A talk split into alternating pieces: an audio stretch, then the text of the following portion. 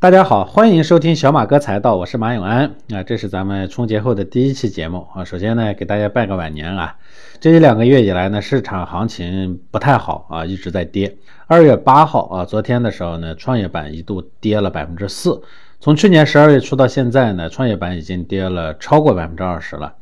呃，过完年之后呢，外围市场一片大涨的情况下，A 股呢还啊这样萎靡不振，所以很多人都嘲讽说，A 股跟中国蓝筹没什么两样。而且很多投资者眼里头呢，A 股可能比蓝筹更差，因为蓝筹呢虽然差，但是差的稳定是吧？我们的 A 股呢又差又不稳定，呃，觉得这个烂泥扶不上墙是吧？但是让人觉得奇怪的呢是，A 股大跌的情况下呢，上证指数为代表的大盘呃股的这个表现呢是比较稳定的，创业板都跌了百分之二十了，上证呢跌了百分之六。啊，这里边呢，以银行、保险、基建为代表的大盘股不仅没有跌，还在上涨，这就和以科技啊、新能源为代表的创业板的形成了鲜明的对比。市场为什么会出现这种极度分化的局面？为什么创业板大跌的时候呢，以银行为代表的上证五零会这么稳定？是因为银行股确实值钱吗？当然不是。啊，银行和房地产呢强相关，房地产的黄金时代早过去了。去年年底的时候呢，房地产企业呢因为现金流的问题，一个个暴雷，整个行业都快要垮掉了。再看我们的六个钱包，基本上都被房地产掏空了。呃，再发展房地产，当然就是竭泽而渔，根本没有前景。那以房地产为代表的旧经济呢，可能会复苏一下，但是不可能像以前一样。所以那相应的银行呢，其实也是呃过去的融资方式的代表，是吧？你说它有多大的未来？这个说不上。那以银行基建为代表的上证五零呢，会比较稳定啊。其实很大程度上与中国股市的结构有关系。中国的股市呢，它有几股力量啊，外资、公募基金、私募基金、散户啊，当然还有一些产业资本。其中呢，公募和私募的规模最大。到去年年底的时候呢，公募超过了二十五万亿。呃，私募呢是六万亿，加起来三十一万亿的规模了啊。这个呢，理论上说呢，它对市场呢应该起到决定性作用，但是实际上，对 A 股是影响最大的，不在前面的这些主要资金里头啊。对于 A 股影响最大的是个外资。那上证五零的股票为什么比较稳健？因为外资投的多啊。比如说中国平安。外资的比例呢达到百分之四十，那很多股票都是这样，外资的比例呢都相当惊人。为什么外资呢他会投这项大的一些品种呢？因为外资呢投中国，中国呢是它全球配置里头的一部分，对他来说呢，他不需要在 A 股内部呢再做结构性的调整，他只要把 A 股配上，配 A 股最直接的标志是啥呢？就是配这些 A 股上面的这个核心股票，这是他们的一个基本逻辑。所以呢，这些上面的它的外资的占比呢就会比较高。那呃，外资啊，尤其像美国的金融机构呢，因为它的投资理念呢相对比较成熟啊，投资技术呢比较先进，这个很多时候啊，它呢会先于我们国内的机构呢先进入一些领域，有很多领域其实都是外资先买，国内的机构才跟进，散户呢最后流入。比如说零七年的时候的银行，一二年时候的白酒。呃，一开始看好银行、白酒的都是外资啊。那这些行业呢，当我们国内机构看好的时候，基本上其实已经涨了不少了。所以大家总会觉得说，哎，这个外资呢好像很聪明啊，是吧？他们投什么什么涨，是吧？他们的眼光呢奇准。所以呢，市场呢也形成了一种固有的思维定式啊，就是特别关注北上资金的动向。呃，北上资金几乎变成 A 股的风向标了，啊，就感觉这个百发百中，是吧？跟着人家外资买就一定能赚钱，所以市场的固有印象是啥呢？说北上资金进来的多，说明市场行情不错；北上资金逃出的多，说明市场行情很差。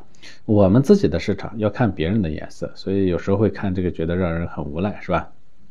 那相比于外资啊，国内的公募基金也好，私募基金也好，它的投资方式呢就显得比较落后。第一呢，就是很少呢会很早的进入一个或者是带动一个行业或者一个方向的这个投资。同时呢，其实在里头呢也没有定力啊，感觉上呢就永远都在跟风，永远都在扎堆追涨，是吧？所以很多人说，好像这是中国的基金经理不行啊。其实根子的问题不在基金经理，在基金后面的资金，在资金后面的投资者。外资机构呢，它的后面的投资者呢，基本上是一些，比如说国家主权基金啊，包括一些长期的养老资金啊等等。这些资金本身呢，它相对是比较成熟的，所以呢，它不在意特别短期的市场的涨跌啊，它可以接受啊比较早的进入这个市场去埋伏，这是第一。第二呢，它对这个投资的这个考核周期呢，相对也会比较长。第三呢，因为它本身是全球配置，它对单一市场里头的超额收益的要求不是很高。这种情况下呢，它给了投资机构一个比较宽松的少的压力，所以呢，这些机构呢就可以一些品种，只要他觉得便宜了，他就可以去买。那相应的呢，我们的资金啊，虽然我们的基金的所谓的机构投资者，但是我们的基金后面的投资者是我们的散户，基金经理呢要听散户的。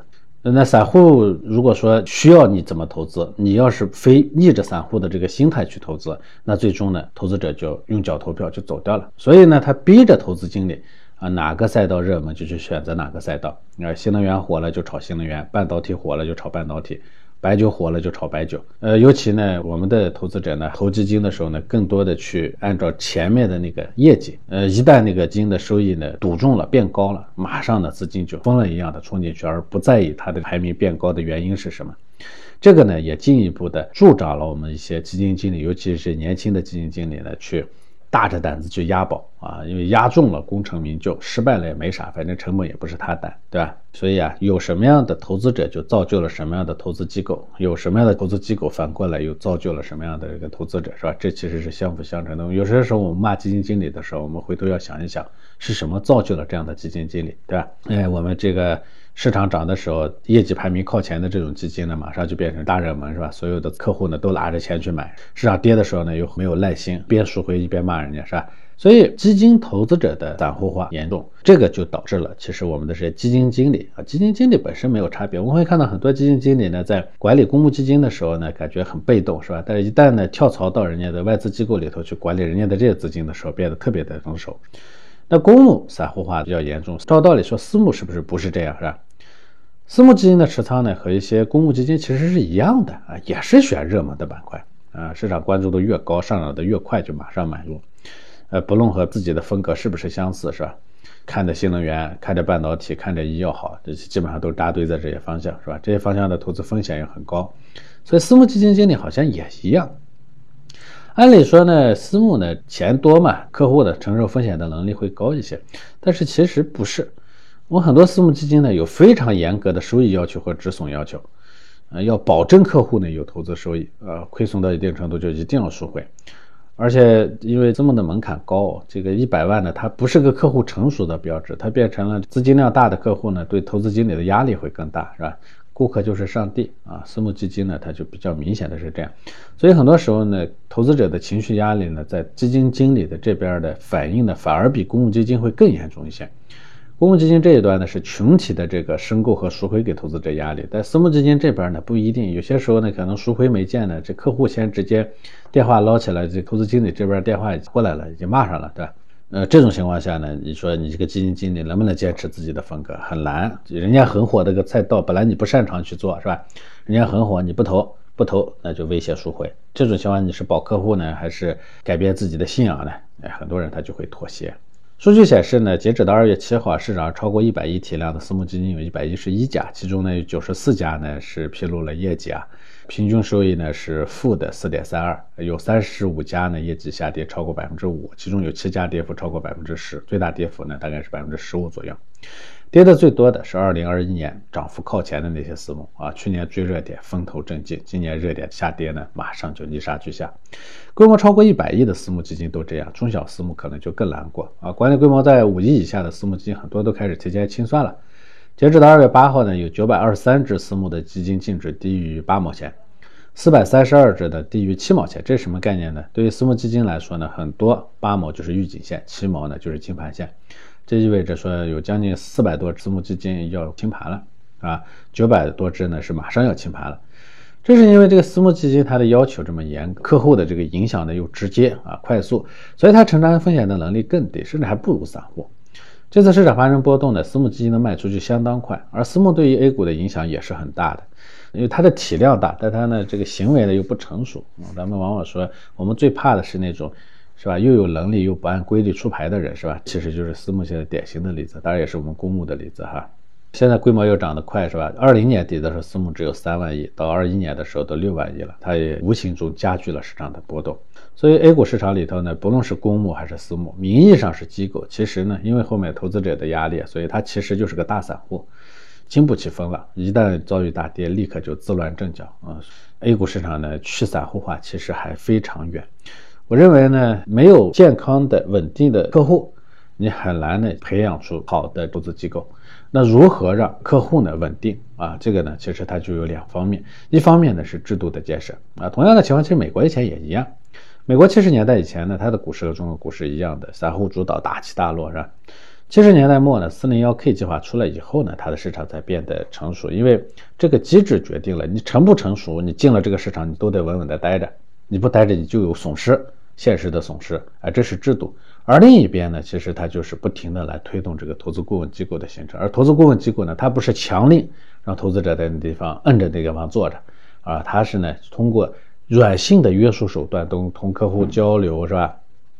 投资者教育在下跌里头的陪伴的情绪波动的时候的陪伴，通过这一系列的服务呢，最后能让投资者能稳得住。只有能稳得住的投资者，才能有稳得住的机构；只有能稳得住的机构，才能有稳得住的市场啊！那这是一个基本的一个逻辑。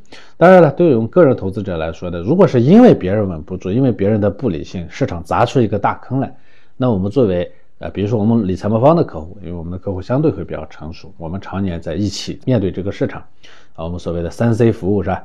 客户立场、个性化定制与伴随式服务，我们在这三层服务的加持下，我们的客户呢相对比较稳定。那别人的恐慌杀出来的空间，对我们来说是什么呢？对我们来说就是机会。所以我想，呃，A 股呢一定会挺起自己的脊梁啊，这一天可以迟到，但是不能缺席。好了，今天的内容就是这些，大家一定记得订阅我们的小马哥财道，点赞并转发给朋友们，关注小马哥财道，投资理财多么道。我们下期再见。